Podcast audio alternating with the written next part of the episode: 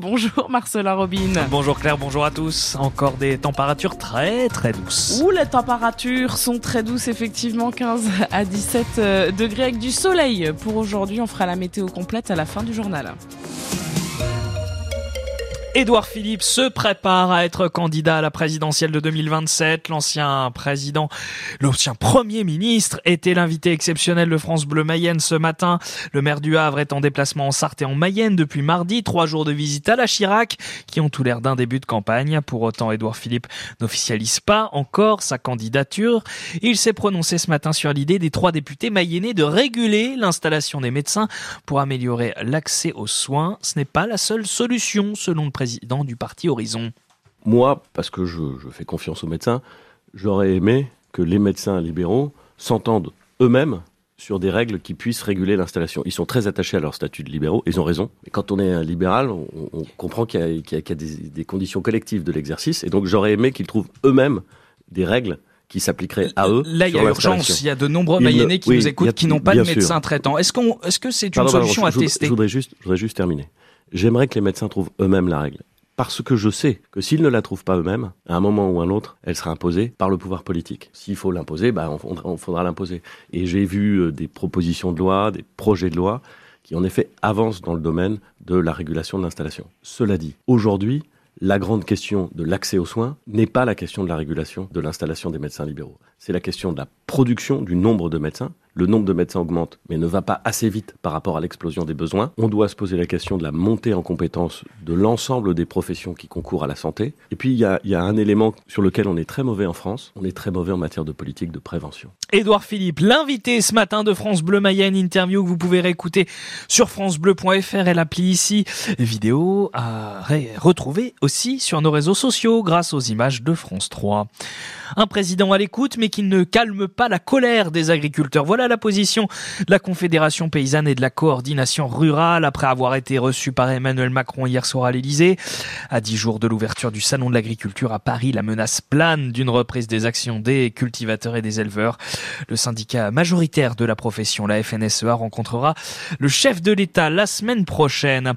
Le groupe automobile Stellantis, qui regroupe notamment les marques Peugeot, Citroën, Fiat, Opel ou Chrysler, a publié ce matin un nouveau bénéfice record de 18, 6 milliards d'euros pour 2023, en hausse de 11% sur un an.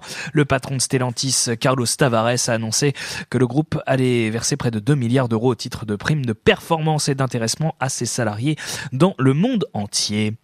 Un 14 février bien particulier hier à Saint-Georges-Butavant, un bal spécial Saint-Valentin était organisé par le club de l'amitié de la commune avec plusieurs centaines de danseurs sur le parquet au son de l'accordéon de Gilou, le célèbre accompagnateur de Pierre Perret et membre de Licence 4, bien connu pour le tube Viens boire un petit coup à la maison, était une nouvelle fois en Mayenne, un département qu'il apprécie beaucoup.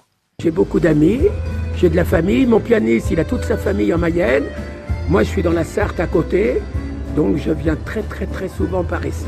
C'est la joie de partager, de donner du bonheur aux gens, de les faire chanter, de les faire danser. Puis là, c'est Saint-Valentin, c'est un peu une fête un peu spéciale, quoi. L'accordéon, on s'assoit, on boit un coup à côté de l'accordéon, et c'est la fête. Ou alors on pense à des gens, et c'est très joli l'accordéon. Ça rapproche les gens, ça rapproche ceux qui sont tout seuls à la maison. Et l'été dansant, vous savez, les anciens maintenant, ils se rencontrent euh, dans les salles de sport ou dans le thé dansant. Donc dans le thé dansant, c'est pas plus mal. Les vidéos de ce bal spécial Saint-Valentin à découvrir sur francebleu.fr.